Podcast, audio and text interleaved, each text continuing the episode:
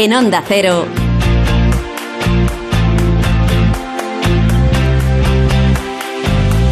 La brújula del verano.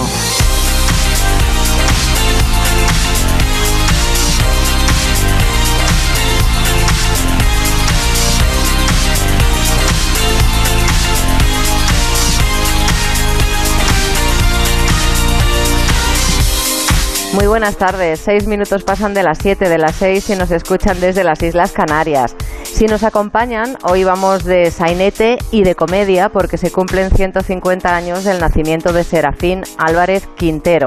El homenaje a los hermanos Álvarez Quintero llega hoy, esta misma tarde, a Madrid después de su éxito en Sevilla y en otras ciudades españolas. Será al aire libre en el patio Galileo del Teatro Quique San Francisco. La risa está asegurada con un retrato idealizado, divertido y amable de una tierra como Andalucía que también conocían los hermanos Álvarez Quintero. La alegría de vivir, por cierto, salvó el Teatro de los Quintero de implacables críticas eh, de la época, como las realizadas por Ramón Pérez de Ayala, Azorín o Luis Cernuda. Es miércoles y también tenemos plan sofá. Blanca Granados nos recomienda la serie española La otra mirada y la película Nos vemos allá arriba, ganadora de cinco premios César. Es una de las películas revelación del actor y director Albert Dupontel, una fábula llena de color ambientada en los locos años 20. También esta tarde charlaremos con el bailaor David Romero, flamante premio Desplante 2022 del 61 primer Festival Internacional de Cante de las Minas. El bailaor y coreógrafo del Hospitalet recogió la apreciada estatuilla en el antiguo Mercado Público de la Unión, ya saben, la Catedral del Cante. A sus 42 años ha demostrado que se puede ser el mejor bailando por Taranto de una manera, la suya, muy especial. Se trata de un palo originario de la zona minera de Almería. David Romero convenció hasta a los más puristas con su coreografía y su original traje de corto con zahones. Lo habrán notado, hace menos calor, pero hoy toca abrir la ventana del rincón de Checa para conocer a Eduardo Pinilla Blues Band, el olfato de nuestro manager favorito. Ya saben que nunca falla, así que tomen buena nota de lo nuevo de uno de los grandes músicos de los últimos 30 años. Hola, soy Eduardo Pinilla, guitarrista de Burning de los últimos 30 años y ahora con Eduardo Pinilla Blues Band. Quiero mandar un saludo enorme para el Rincón de Checa en la Brújula del Verano y daros las gracias por la labor inmensa que estáis haciendo en favor de la música. Un abrazo, un beso muy fuerte.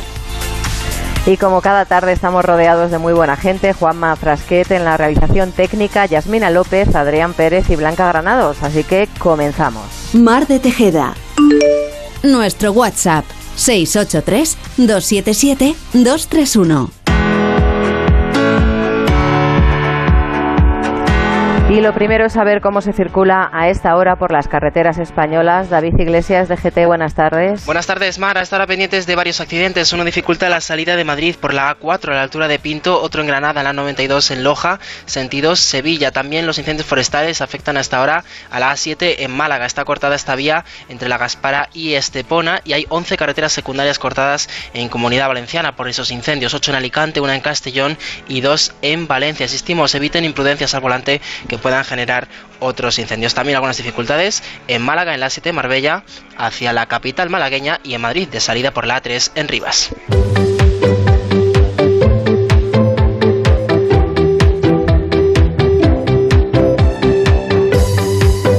Yo sigo con mi paraguas en el bolso por si acaso. Adrián Pérez, buenas tardes. Buenas tardes, pues. Además, sí. hoy tengo plan en el, en el Teatro Quique San Francisco, que voy a ir a ver la obra de los hermanos Álvarez Quintero. Me llevo paraguas porque es al aire libre en el patio Galileo. Pues yo te diría que lo mantuvieras en el bolso, ya que, bueno, podemos tener alguna que otra tormenta estival, pero lo cierto es que no debemos preocuparnos en la capital madrileña, pero sí que deben preocuparse en el norte, así que en bueno, utilicen el paraguas, sobre todo en San Sebastián, ya que durante el día de mañana las lluvias no cesarán. También veremos alguna lluvia dispersa en Baleares y en el litoral catalán. ¡Uy, muchachos! ¿Ustedes escucharon el rempálago? Mientras que en el sur seguiremos viendo el mapa repleto de soles, viento fuerte en Canarias y Baleares y el norte peninsular. Las temperaturas diurnas en ascenso en todo el país, a excepción de Baleares y el tercio oriental. Y por la noche tendremos temperaturas mucho más fresquitas. Qué frescos está aquí, ¿eh? A ver, ¿dónde estamos fresquitos? Fíjate, Mar, si es que no es así, porque la mínima más baja estará en León, Valencia y Teruel, bajando de las dos decenas con 9 grados. Bueno, frío, eso ya es mantita, ¿eh? Ya es mantita o edredón. Valladolid y Ávila tendrán 10 grados, Cuenca 13 y Albacete tendrá 15 grados. Dos más habrá en Toledo y Lérida y la noche más calurosa estará como ayer en Málaga con 24 grados. La máxima más baja se situará en Vitoria y San Sebastián con 20 grados, 24 en Segovia, 28 en Ciudad Real y Cádiz y 30 en Almería. Uno más tendrá Valencia, con 34 se plantan en Granada y Badajoz y la noche más calurosa estará en Sevilla con 36 grados. Estoy de muy mal humor, irascible e irritable por el calor. Bueno, nos han bajado un poco los humos porque las temperaturas se están portando, por lo menos podemos dormir. Y no, no has brujuleado, no has visto si nos viene otra ola de calor, de momento no. De nos momento- quedamos en que mañana fresquito y vamos a seguir así. Eso es, eso es. Seguimos un poquito con la misma dinámica, con temperaturas más fresquitas a lo largo de toda esta semana. Pues vamos con el debate sonoro.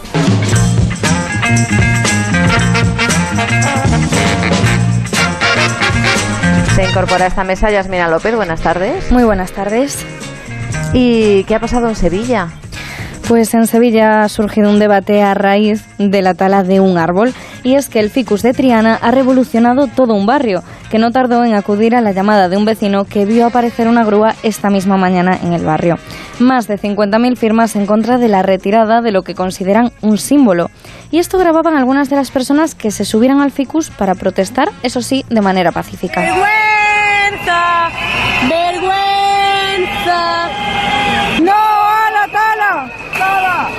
Ya vienen a poner... Al final, también de forma pacífica, se trasladó esta protesta a la acera de enfrente y los operarios comenzaron a talar las primeras ramas ante los gritos de todos los vecinos.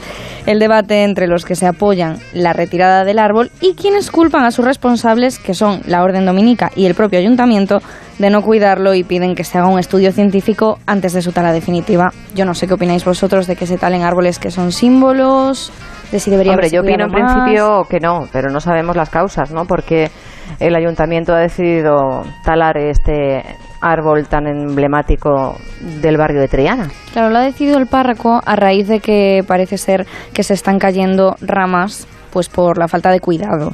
Entonces, claro, los vecinos lo que hacen es quejarse de que no se haya cuidado este árbol también. Pero bueno, se plantean talar, eh, talar no, se plantean plantar otro árbol en su, en su sustitución. Claro, pero no es lo mismo eh, el, plantar una semilla nueva o del mismo árbol.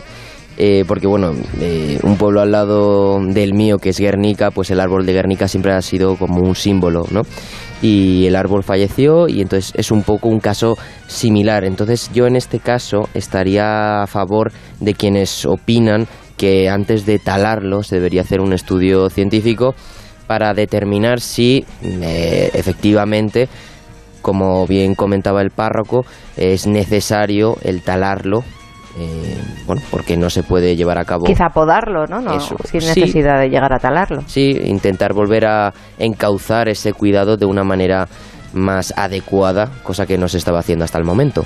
Pero si la mayoría ya está mm, roto, está cayéndose, eso significa que debe estar ya muerto. Entonces el cuidado y- de un árbol tan antiguo es muy difícil. Claro, pero que sean los científicos quienes lo digan, ¿no? Al final son ellos quienes deben asegurar si el árbol no tiene ningún tipo de futuro y es un riesgo para quienes pasan por debajo de este, evidentemente habría que cortarlo, pero hasta entonces yo creo que no se debería talar.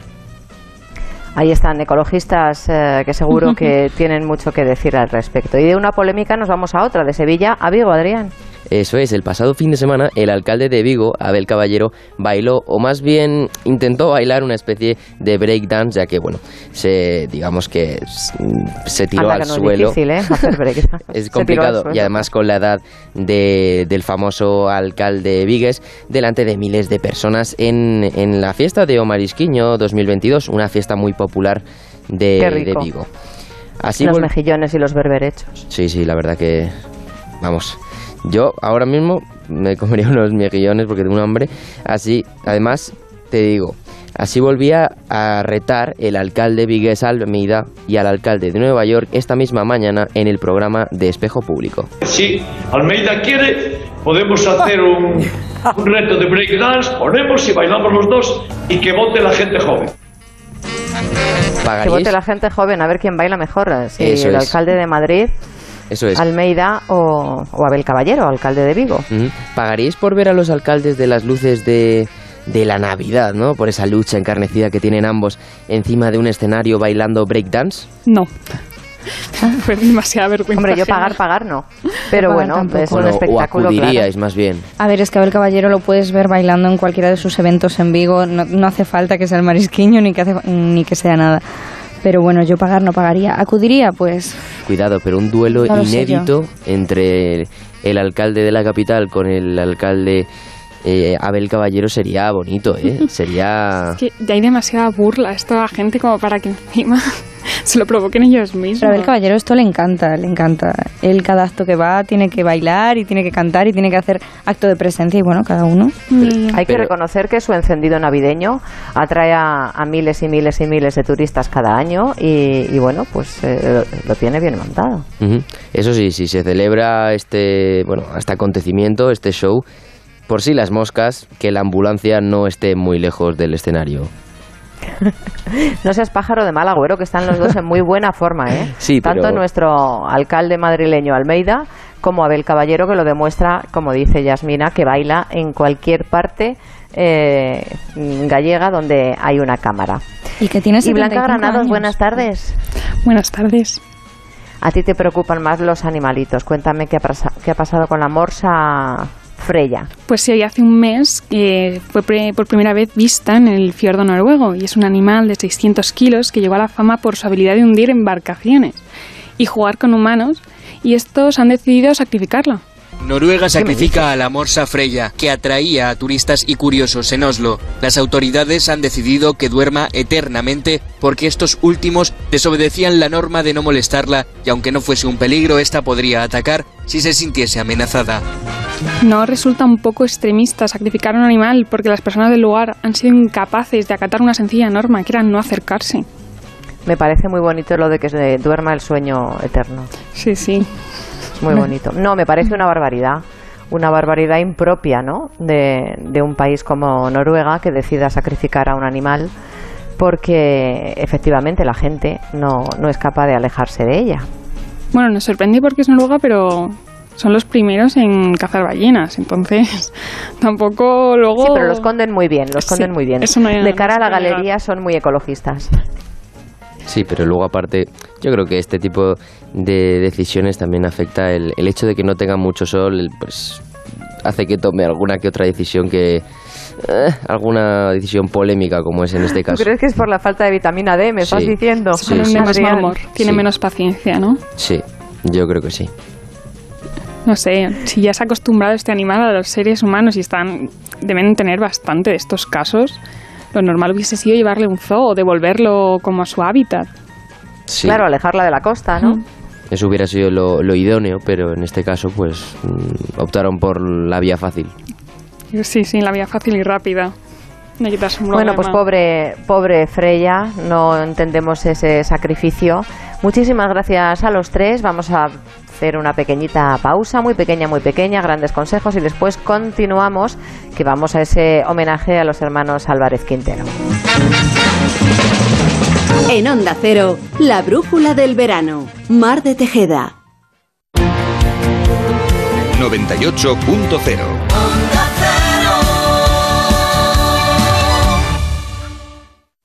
¿Qué está esperando? ¿Qué está esperando? ¿Qué está esperando?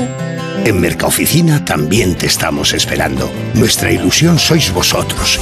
Y por ello tenemos los mejores precios, las mejores respuestas y todas las soluciones que precisen para su oficina, tanto en muebles nuevos como reciclados. Mercaoficina, aciertos y ahorro. www.mercaoficina.es. ¿Creías que ya habías descubierto los mejores sabores latinos? Gourmet Latino te trae los sabores más ricos y saludables de América Latina. Panela 100% natural, snacks sin aceite de palma, batidos endulzados con panela y un sinfín de sabores únicos y saludables. Gourmet Latino, porque comer sano es vivir mejor. Búscalo en tu supermercado habitual. ¿Quieres vender tu coche? Busca, compara y si alguien te paga más, ven a Ocasión Plus. Mejoramos cualquier tasación. Mejor pago garantizado. Pago en 30 minutos. Ocasión Plus. Ocasión Plus. 13 centros en Madrid. Nuevas aperturas en Arganda y Villalba. Localiza tu centro más cercano en ocasiónplus.com. Abiertos sábados y domingos. Lo mejor para el calor, una buena sidra del restaurante Couzapin. Exquisitos platos en su carta de verano con la calidad de siempre y esmerado servicio. Este verano, restaurante Couzapin. Si estás harto de tu salón después de tantos años y tu sofá está tan hundido que casi te sientas en el suelo, está claro, tienes que ir a Muebles Adama. Es el lugar perfecto para crear tu sofá a medida. Seguro que encuentras el que mejor se adapta a tus necesidades a un precio increíble. Muebles Adama. Presume de sofá nuevo y a tu medida y dale otro aire a tu salón. En General Ricardo 190 y en la web mueblesadama.com. Ahora rebajas con precios únicos.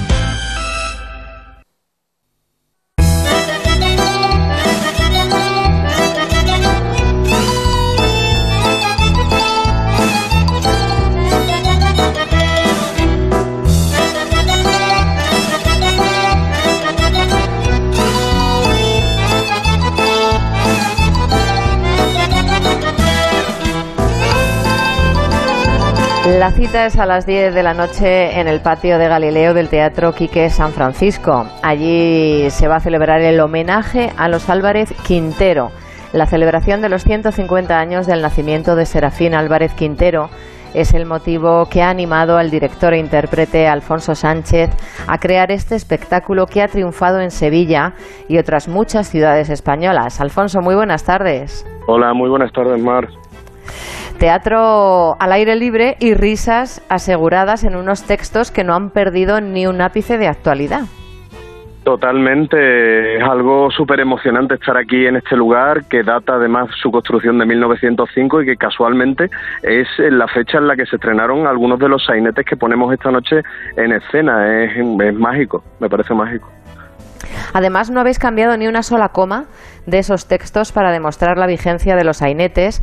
Eh, se van a representar, vais a representar cinco de los más famosos y carismáticos de Serafín y Joaquín Álvarez Quintero, el cerrojazo, fea y con gracia, filosofía alcohólica, sangre gorda y ganas de, reñir. Eh, bueno, pues es un espectáculo tuyo y, además eh, lo interpretas junto a Alberto López, a Carmen Canivel y Antonia Gómez.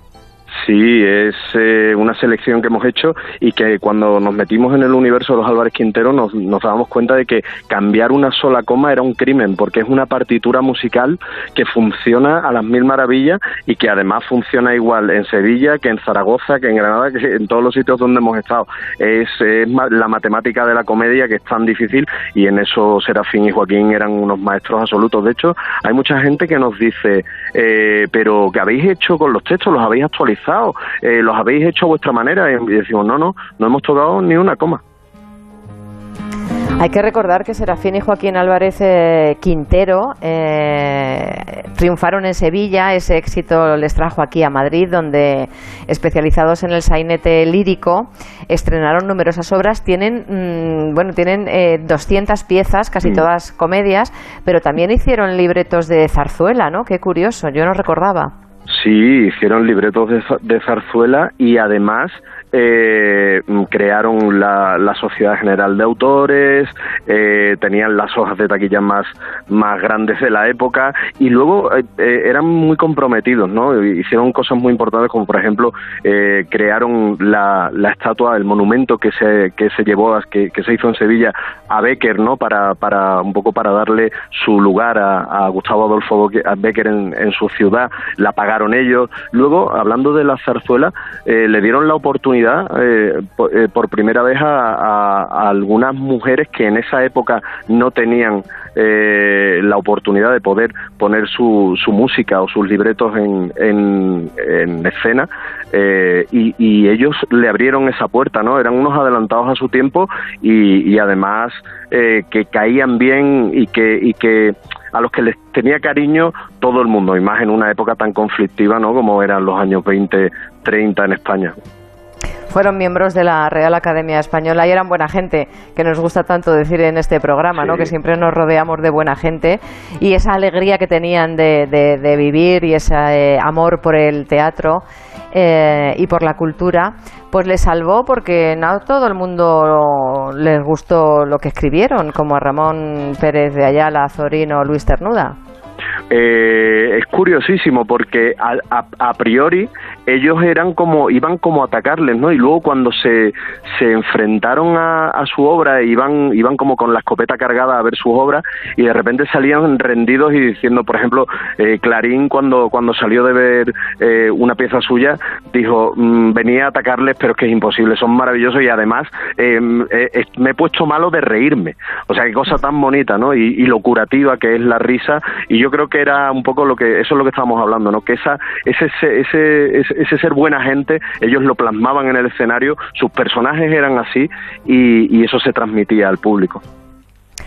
Alfonso, eh, tú junto a tu compadre, a López, eh, formáis el dúo cómico, precisamente llamado así, Los Compadres. Eh, ¿cómo, cómo, cómo- estamos muy necesitados, pensáis, en esta época, después de una pandemia, después de haber estado encerrados tanto tiempo, eh, con la crisis económica que, que nos auguran los especialistas que se nos viene Sí. encima? ¿Estamos ávidos de reír, de ir al teatro a disfrutar, a pasar un buen rato? Es súper necesario. Es eh, nosotros, eh, ya te digo, hemos hecho ya más de 30 funciones con el espectáculo y es una tónica común. Siempre que acabamos se acerca gente del público y nos da las gracias porque dicen es que me he curado, es que venía con un problema, venía con movidas en la cabeza durante dos horas, me he reído y he echado todo eso malo fuera y, y- y ahora mismo puedo volver a enfrentarme a todo eso que tengo pero desde otro punto, ¿no? Yo creo que ese es un poco el secreto de nuestra profesión, de nuestro oficio. Al fin y al cabo, yo creo que eso es lo que hacemos los cómicos, los actores. eh, somos médicos del alma y, yo creo que en ese sentido los hermanos Álvarez Quintero eran unos chamanes auténticos y, curaban a la gente y, lo estamos mm, palpando de primera mano. Y ese costumbrismo suyo andalucista funciona, me has dicho, eh, con todos los públicos, en Sevilla, en Madrid, en Zaragoza, en Bilbao.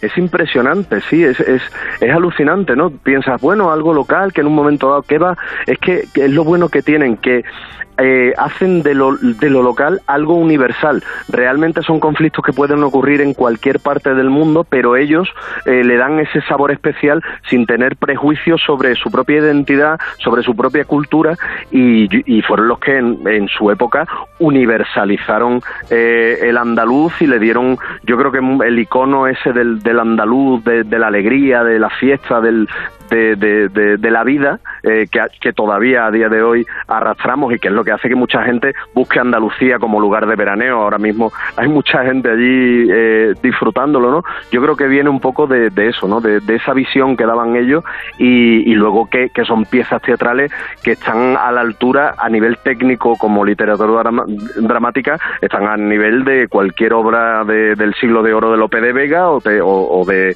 o del mismísimo Shakespeare. Vamos, yo, yo las tengo en el mismo sitio.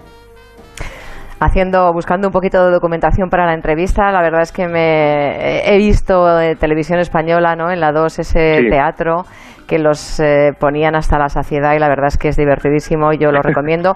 Primero que se acerquen esta noche o si no mañana porque estáis hasta septiembre, ¿no? En el Teatro Quique San Francisco. Estamos hasta el 11 de septiembre, de miércoles a domingo, aquí en el Teatro Quique San Francisco al aire libre, con Ambigú, y el espacio, ya te digo, es maravilloso. Es una auténtica maravilla. Alfonso Sánchez, enhorabuena por hacernos reír, enhorabuena por traer este espectáculo y, y nada, pues eh, te deseamos lo mejor y nos encontramos ahí, en ese patio de Galileo, en el Teatro Quique San Francisco. Un placer. Muchísimas gracias, Mar. Un placer, y aquí te esperamos.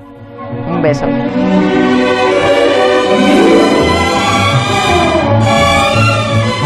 En Onda Cero, la brújula del verano. Mar de Tejeda. Nuestro WhatsApp 683 277 231.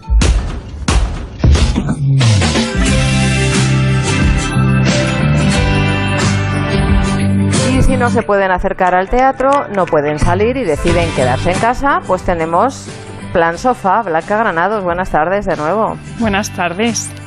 Nos traes una serie y una película para que nos la apuntemos y si no hoy, cualquier eh, día, cualquier fin de semana, en cualquier momento, pues que se acuerden de los de la brújula del verano y digan, fíjate, Blanca y Mar nos recomendaron aquel día, ¿qué serie nos traes hoy?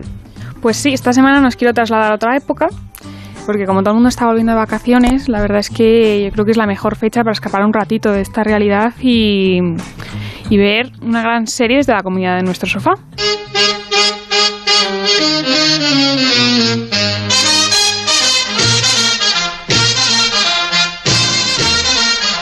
Te traigo una serie ambientada en la Sevilla de los años 20, en una academia de señoritas que se va a ver afectada por la llegada de una nueva maestra con una visión menos acartonada de la vida. La otra mirada intenta aportar una nueva visión sobre las mujeres y su lugar en el mundo. Lo que necesita este mundo es que haya mujeres jóvenes, fuertes y determinadas del frente. Por eso, a pesar de mi edad, espero estar a la altura. Nos enseñan a estar siempre callada, sonriendo y sin quejarnos nunca de nada. ¿Y yo de qué tendría que quejarme? Me da la sensación de que en tu primer día ya quieres cambiarlo todo. No creo que animarlas a dialogar sea cambiarlo todo. La otra mirada es la serie que nos propones. ¿De qué va? Pues la verdad es que en la otra mirada nos tratan en una academia para señoritas y llega una nueva maestra que quiere cambiar un poco la perspectiva de estas señoritas, de las mujeres no tienen que estar todo el rato sonriendo y complacientes, sino que pueden hacer otras cosas y dedicarse a lo que quieran. Y es que el gran acierto de esta serie es también el ambiente de suspense que provocan desde el minuto cero. Porque es una serie que arranca además con un asesinato que de una manera u otra nunca deja de estar presente en la vida de las alumnas y de las profesoras. ¿Qué está pasando? Yo sigo confiando en Teresa, madre. Pues a tenor de los rumores que corren por Sevilla no deberías. ¿Es verdad que Roberta no ha aparecido? No sé, a ti te dijo que fuera a salir o algo. Claro, ahora que están tan de moda todas estas series de época, sobre todo las británicas, pues yo creo que es la ideal para pasar un rato si te apetece cambiar de país y venirte a España. Es que además puedes disfrutar de un casting muy variado, como es Macarena García, Begoña Vargas o la alabada por esta serie Cecilia Freire, con una música para guardar en la playlist y te va un poquito esta música de jazz. E incluso poder disfrutar de Sevilla, que yo no sé tú, pero nunca he estado, y claro, sí, yo sí, una ciudad maravillosa. Hace tiempo que no voy. Pues a mí me ha creado unas altas expectativas en que, que se puede disfrutar de monumentos del puente de Triana o de los reales alcázares de Sevilla, ambientados a la perfección. Entonces, claro, ahora yo tengo las expectativas muy altas. Bueno, bueno, no te va a defraudar. Sevilla es una ciudad que nunca, nunca, nunca defrauda. Según lo estabas contando, me estaba sonando mucho la trama y sí, es verdad, yo he visto esta serie. He visto esta serie, pero ahora nos traes una película para apuntar también. Esta no la he visto. Pues sí, ahora te pido que vamos a coger un avión porque nos vamos de Sevilla a Francia y quiero recomendarte una película inspirada en el libro del mismo nombre, Nos vemos allá arriba. Un loco con una máscara y que se pasa el día dibujando. ¿Quieres vender monumentos a los muertos? Dice no a los vivos. Eso está bien. ¿Y después? Dice nos largamos con el dinero. Pues esta es una película que trata de dos supervivientes de las trincheras, uno un magnífico ilustrador y el otro un modesto contable, que montan una estafa sobre los monumentos a los muertos de la guerra. En la Francia de los años 20, no nos vamos de época, eh, este proyecto se convierte en algo tanto peligroso como espectacular. Acepté el trabajo del señor Pericourt. Y, y... Y comencé a robarle. Cuéntame un poco mejor lo de los monumentos. ¿Qué has pensado? Lo trató bastante. A Edouard. Estuvimos juntos en la guerra, ya se imaginarán, eso crea un vínculo. Tu padre se alegrará de que vuelvas de la guerra, incluso con la cara un poco deformada. Ahora que la guerra ha terminado, ¿quieres desaparecer? Claro, es un arranque entre trincheras, uniformes, armas, luego pasamos a unos hospitales de campaña, una transición a las mansiones y a los salones en los que no hay un fallo alguno en la estética.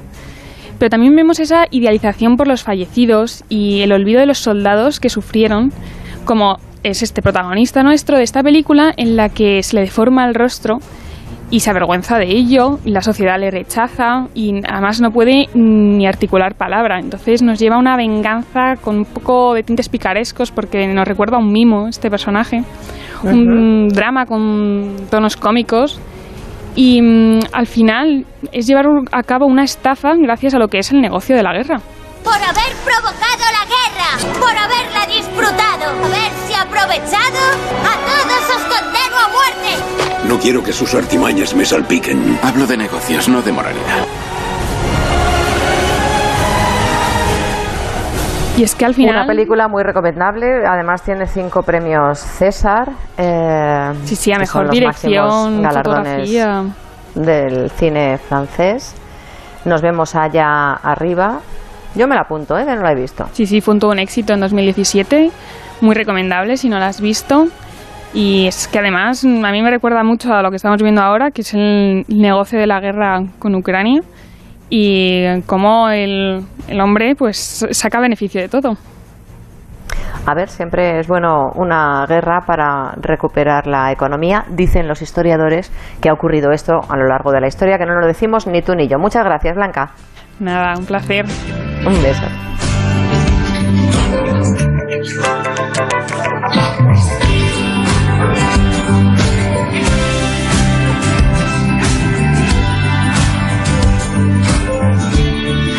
En Onda Cero, la brújula del verano. Mar de Tejeda. Onda Cero.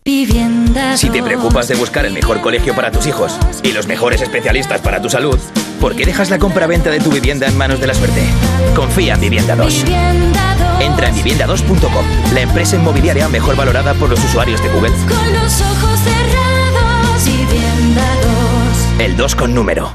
Si es que ya lo digo yo siempre, dúchate que sale económico, pero eso sí, hazlo en un plato de ducha de Duchamanía. Hazme caso, ¿no ves que una bañera tiene más peligro que meter los dedos en un enchufe? Y mira que son bonitos los platos de ducha de Duchamanía. Oye, con suelo antideslizante, sus mamparas, para entrar a vivir, pues eso, dúchate que sale económico y llama a Duchamanía, que no me enteré yo que no lo haces. En Madrid, Paseo del Molino 6, 91 468 4907 y El envío de Burfaxes ahora es mucho más cómodo, rápido y económico con notificados.com.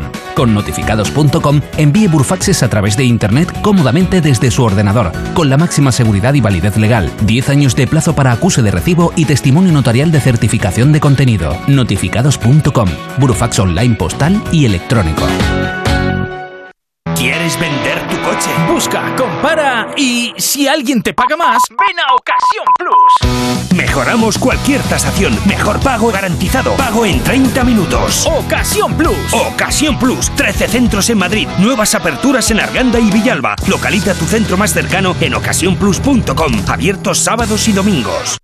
Venga a las rebajas de Muebles a Dama. Precios insuperables con la misma calidad de siempre, en una gran variedad de estilos y modelos, con su habitual trato amable, transporte y montaje gratuitos y la mejor financiación. Todo lo bueno de Muebles a Dama, pero ahora con rebajas. En General Ricardo 190 y en la web mueblesadama.com. Muebles a dama.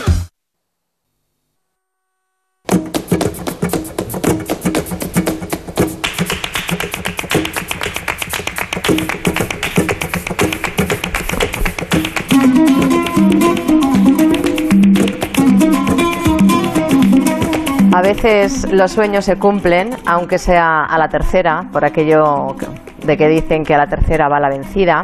David Romero, a sus 42 años, es el flamante premio Desplante de este año en el Festival Internacional de Cante de las Minas. Bailaor y coreógrafo del Hospitalet recogió la apreciada estatuilla en el antiguo mercado público de la Unión, que ya saben que es la Catedral del Cante. Tras haber superado la semifinal con una soleá, su personalidad y su originalidad con un taranto le hicieron ganar y con ese original traje de corto con zahones que, que lució para la ocasión. David Romero, muy buenas tardes. Buenas tardes, Mar. ¿Qué tal? enhorabuena y, y, bueno, pues un placer eh, poder conversar contigo, con, con, alguien que está rompiendo el mundo del flamenco en un sitio tan purista como es ese Festival Internacional de Cante de las Minas, que hayas llegado tú, que eh, desde los tres años ya te dormías entre malagueñas y soleares en las sillas de las peñas flamencas donde ibas con tus padres, ¿no? Qué alegría haberte alzado con ese premio desplante. Pues sí, la verdad es que sí. Bueno, primero encantado de conoceros, de estar con vosotros. Eh, sí, ha sido una, una noticia y un momento que no me lo esperaba en ningún caso. Como bien dices, sí es verdad que llevo toda la vida, ha sido desde pequeñito. Eh, tener una familia aficionada al flamenco, no vengo de una familia de cuna, ¿vale? De una saga, pero sí vengo de una familia eh, andaluza, aficionada al flamenco, que sí es verdad que nos han ido inculcando poco a poco este, este amor a este arte. Eh, se ha ido metiendo en mi cerebro, en mi sangre, hasta que, bueno, poco a poco empecé a, a sentir que realmente lo que yo quería era bailar, bailar, bailar, bailar, y gracias a Dios no he hecho otra cosa en mi vida que bailar. Así que me siento también muy afortunado por tener una profesión a la que tanto amo y, y me apasiona tanto, claro. Tú dices, me había quedado a las puertas en dos ocasiones y he ganado cuando menos me lo, me lo esperaba. No habías tirado la toalla porque de hecho te has presentado este año también, pero tú has seguido con tu trabajo. De hecho, vas a invertir parte del premio en la producción de tu cuarto espectáculo. Sí. Eh, efectivamente, las dos anteriores me había quedado en la primera criba. No había tenido suerte de pasar al, a la semifinal del mercado este año es verdad que era como un poco el ultimátum, ¿no? De decir, bueno, ya no me presento más, es la última vez que voy a voy a hacer el esfuerzo, ¿no? Porque al final es un esfuerzo de tesón, de trabajo económico, engloba muchas cosas, ¿no? Porque es un, es un proyecto, de alguna forma, ¿no? No es un espectáculo, pero sí es un gran proyecto. Y era como un ultimato y, y, al final, pues, eh, naturalmente fui pasando las pruebas, me vi la final, que para mí ya fue un regalo eh, poder, ¿no?, estar en la final y cuando menos me lo esperé estaba con el premio en la mano. La verdad que, que sorpresa absoluta y bueno, lo que tú dices del próximo espectáculo, pues hombre, siempre uno tiene sus inquietudes, ¿no? De decir, bueno, quiero crear algo, quiero crear algo ahora efectivamente pues sí tengo la oportunidad y sí tengo el empuje necesario para armarme de valor y decir, bueno, pues voy a volver otra vez a poner la carne en el asador, ¿no? Ten en cuenta que los que producimos nuestros propios espectáculos sin haber sacado la cabeza anteriormente es un esfuerzo tremendo que siempre eh, pensamos que puedes servir para algo y la mayoría de las veces, en mi caso por ejemplo, pues eh, la mayoría de los espectáculos pues han quedado en un estreno y, y poco más. Entonces, bueno, ahora teniendo este impulso del, del, premio desplante del cante de las minas, pues sí es verdad que hablamos desde otra perspectiva que me va a poder eh, dar este empujón para crear otro nuevo espectáculo y seguir seguir trabajando. Yo no he dejado de trabajar desde los 14 años que empecé profesionalmente soy un obrero del flamenco, no he dejado de serlo y seguiré siéndolo hasta que me muera, con premio, sin premio, ¿me entiendes? Con más eh, popularidad o menos, al fin y al cabo es mi vida y, no, no, no quiero hacer otra cosa, ¿no? Es, forma parte de, de, de mi alma. Qué bonito eso de obrero del flamenco. Además, hay que decir que David Romero ha devuelto la escuela catalana a lo más alto, porque desde Olga Llorente y el Mati en 2019, 2019. ningún catalán había sí. sido premiado en las minas. Sí, ha sido difícil siempre, ¿eh? sacar los catalanes un poco la cabeza, como digo yo, desde Miguel Poveda y luego pues el Mati o, Olga Llorente, pues es verdad que siempre tenemos como menos menos puntos, ¿no? O, nos atrevemos menos o, triunfan menos, ¿no?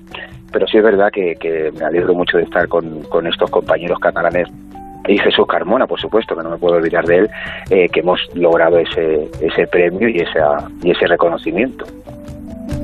La verdad es que has tenido ayuda de Cristina Hoyos, has, has sí. estado con Eva la hierba buena, o sea que digamos que el reconocimiento dentro del mundo sí que lo tienes, David. Sí, ahora me lo puedo hasta creer un poco, porque hasta entonces era como, bueno, sí, yo voy haciendo cosas. La verdad que Cristina Hoyo eh, me vio trabajar en Casa Patas en el año 2003 mm. y me ofreció la oportunidad de llevar mi propia compañía al tablao El Flamenco de Tokio, Japón durante seis meses, una temporada larga, que de hecho repetí a los dos años otro, otra gran temporada. Aparte de eso, sí es verdad que he trabajado con muchos artistas, eh, Antonio Canales, Joaquín Cortés, ¿no? en, sus, en sus producciones. Nunca he dejado de, de estar eh, detrás de otros, evidentemente aprendiendo y pues como cuerpo de baile. Luego sí he tenido oportunidades, ¿no? De, a lo mejor artista invitado aquí, con Chicuelo, por ejemplo, con Duquende, o cosas un poco más puntuales. Pero en el fondo, el trasfondo de mi trabajo siempre ha sido el, el del obrero, lo que te digo, ¿no? De ir al tablao flamenco todas las noches, de poder hacer algún festival eh, que otro, dar clases, o sea que de alguna forma yo soy el mismo que hace un mes y medio, quiero decir, te bailo igual que hace un mes y medio, y mis propósitos, eh, aparte de poder ahora, ¿no? Como les decía antes, de tener una ayuda para poder crear algún espectáculo eh, ahora mismo, entre tanto seguiré siendo el mismo y seguiré trabajando en lo mismo de- del flamenco, porque al final es una carrera de fondo que lo que se trata es no de llegar, que en este momento he podido tener un empuje, sino de mantenerse. Y afortunadamente desde los 14 que empecé a los 42 que tengo hoy por hoy, pues no he hecho otra cosa que mi vida que bailar. O sea que de alguna forma, el, ¿sabes? Me he estado manteniendo, pues bueno, haciendo cosas mejores, otras peores, pero bueno, la cuestión es no dejar, no tirar la toalla. Oye, ¿cómo ha sido la experiencia japonesa, eso de dirigir la compañía del bailador japonés Shoki, Shoji Soji Kojima. Koji- Shoji Kojima, Shoji Kojima. que Pues son mira, unos enamorados del flamenco? Sí, bueno, Shoji Kojima además es un gran artista que fue uno de los primeros bailadores que vino japonés a España en los años finales de los 60 y 70, con lo cual es una persona muy conocida, muy famosa en Japón. Y estando allí, en el, como te comentaba, una temporada larga, mm, se acercó al tablao y vio mi espectáculo y me ofreció coreografiar y dirigir su, una de sus obras. Así que fue una experiencia maravillosa poder crear a una compañía de 30 personas japoneses y japonesas, entre artistas, eh, bailadoras, eh, músicos, escenógrafo, iluminación, todo eso era una compañía completa japonesa y yo verme ahí en medio, pues la verdad que fue una experiencia inolvidable, inolvidable. David, vas a lucir ese, ese desplante del 19 de, de agosto, desde el sábado, ¿no? O Sí, desde el viernes, desde el viernes 19 de agosto al 4 de septiembre en el Tablao Cordobés, en las Ramblas de Barcelona. Sí. Este es Luego el primer- el- la primera cita, luego el 9 de septiembre vas a bailar como cabeza de cartel en el Festival de Flamenco de Algodonales en Cádiz. en Cádiz, sí. Y, Luego, y a lo por largo de septiembre en el Arenal de Sevilla. Sí, la nada. Real Sevilla, la Casa del Flamenco también de Sevilla, después en noviembre la Peña Platería en Granada, están saliendo también, pues eso, un par de cositas, de momento es muy reciente todo, más, la verdad que todo ha sido una revolución muy rápida y muy de golpe, ¿no? Pero sí estoy viendo resultados y bueno, también muy agradecido a toda la prensa que está volcándose en, en- en aceptar la noticia y en tener interés, que para mí la verdad, como para cualquier artista que empezamos a tener un poco de salida es una de las cosas pues más importantes que podemos tener de, de respaldo, ¿no? Y agradecidísimo estoy del, del interés mediático también. Pues ha sido un placer, David eh, Romero. Por cierto, mm, una curiosidad para los que nos eh, gusta el flamenco y disfrutamos, pero que no somos eh, tan aficionados. eh, el, el pantalón o el, el sobrepantalón que llevabas, que se llama... Los sajones, sajón, Sí, sí. Cuéntanos un poquito de... Sí, Pues mira, no es un, no es una estética flamenca. Ten en cuenta que, que esa estética que yo llevé es una estética de jinete. ¿Vale? Claro. Eh, no tiene nada que ver con el flamenco. Lo que pasa que el concepto de esta coreografía de Taranto con la que me, me- me dieron Sí. el galardón, en mi interior, ¿vale? En mi concepto sí iba con esa línea sobre jinete y la goma de un caballo. En mí mismo, ¿vale? No pretendía que la gente desde fuera ni el jurado mismamente entendiese el concepto que yo tenía, pero sí en mi interior iba con esa, con esa, con esa idea. Entonces lo que me pegaba y como quería yo desarrollar estéticamente esa coreografía era de una forma muy diferente y por eso dicen que he renovado ¿no? un poco la estética que bueno sí en parte tienen razón porque no se baila normalmente con este tipo de traje corto con unas botas además especiales de caña alta que me creé con arte y fil diseño de zapatos de Madrid de flamenco de toda la vida.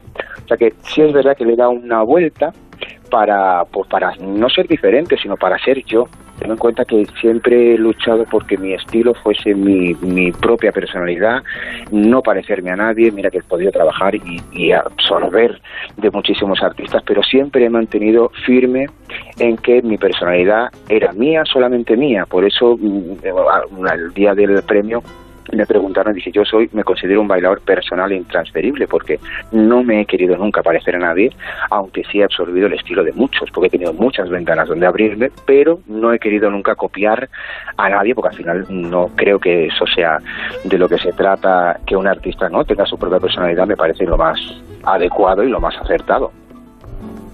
David Romero, pues único, único e irrepetible. Claro que sí, un gusto verte bailar, un gusto charlar contigo. Premio Desplante en el Festival Internacional de Cante de Las Minas. Eh, te deseamos lo mejor. Muchísimas gracias. Muchísimas gracias por la oportunidad y esperemos vernos prontito. Muchas gracias, Mar. Un abrazo fuerte. Un abrazo.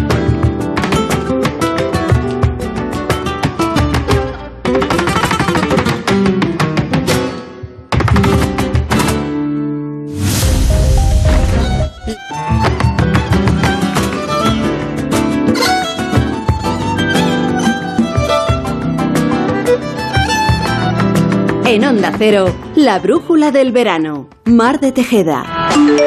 Nuestro WhatsApp 683-277-231.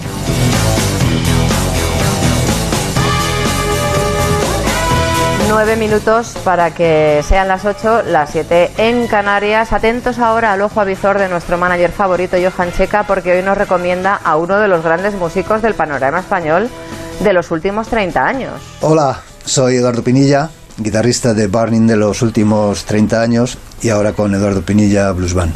Quiero mandar un saludo enorme para el Rincón de Checa en la Brújula del Verano y daros las gracias por la labor inmensa que estáis haciendo en favor de la música. Un abrazo, un beso muy fuerte. Johan Checa, muy buenas tardes. Hola, buenas tardes, Mar, ¿qué tal? ¿Cómo Bueno, lo que estás haciendo por la música, por la música y por los grupos españoles de este país. Pues sí, eh, yo creo que yo creo que la ventana que abrimos todos todos los, los miércoles, pues es al final, eh, pues yo creo que lo que deberían hacer eh, todos los medios, pero que no hacen y que obviamente a músicos que como Edu llevan pues toda la vida en esto, Edu es un, como digo yo, es un hijo de los Stone.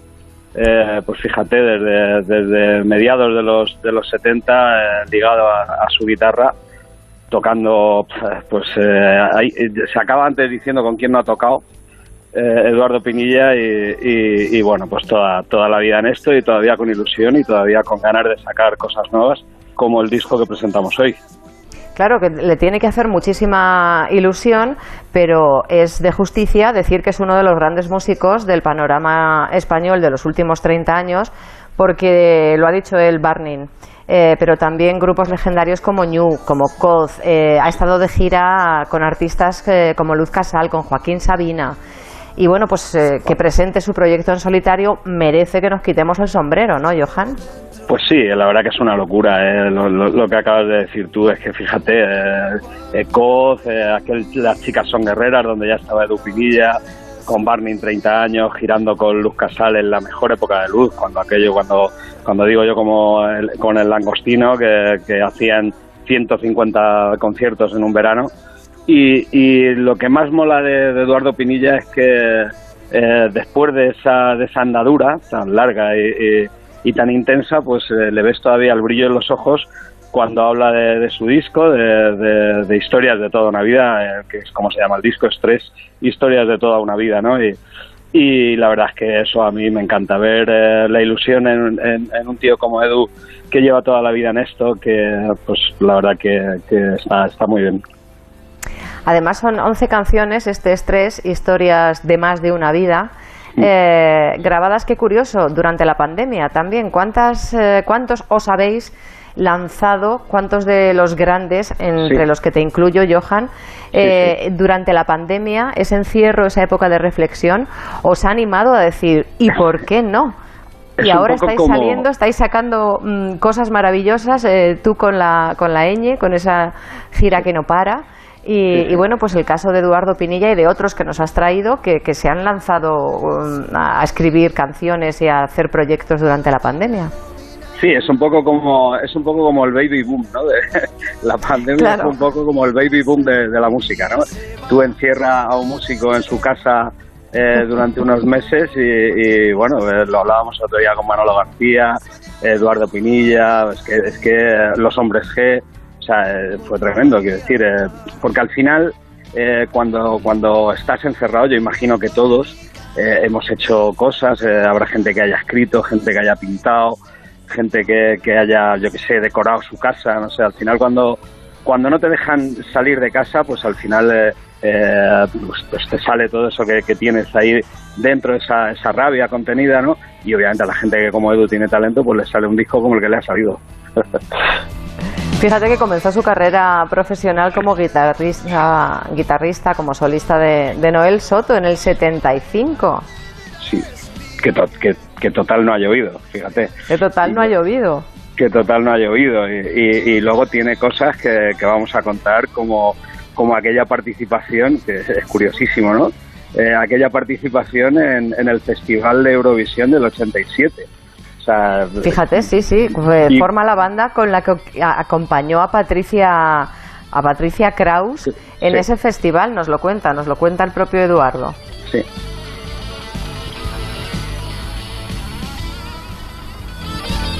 Bueno, pues nos lo, nos lo cuenta no- no- en cuanto nos, lo, nos lo iba a contar. nos lo iba a contar.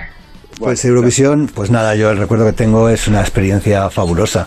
Eh, a mí me encargó Zafiro que formase el grupo para Patricia Kraus eh, y, y nada, una semana en, en Bruselas en la que todo lo que recuerdo, pues fíjate, hasta la, eh, nos invitó al palacio la propia reina, que era Fabiola, española, y, y lo demás, pues tuvimos tres ensayos, lunes, miércoles y viernes, lo demás era, pues todo eran comidas aquí, allá, en, el, en fin, en el hipódromo, aquí. Y, y sobre todo el, la experiencia de conocer a tanta gente de tantos países, eso es lo que, lo que creo que es una maravilla y ese es el, el mejor recuerdo que me traje, además de que la prensa eh, alemana e inglesa nos ponía entre los tres primeros, o sea que, que eso es lo que recuerdo, muy bonito. Toda una vida dedicada a la música, Johan, además le llamaban, creo, el bello de Vicálvaro. Tiene fama de rompecorazones.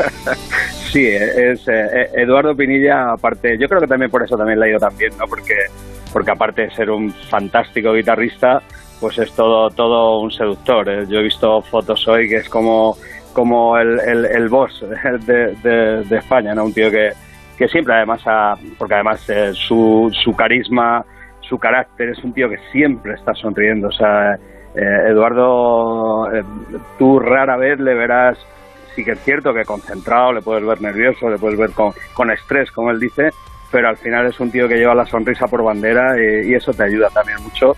Eh, y oye, no todo el mundo puede decir que le ha invitado a comer la reina Fabiola eh, y, y que tiene esas experiencias a las espaldas, ¿no?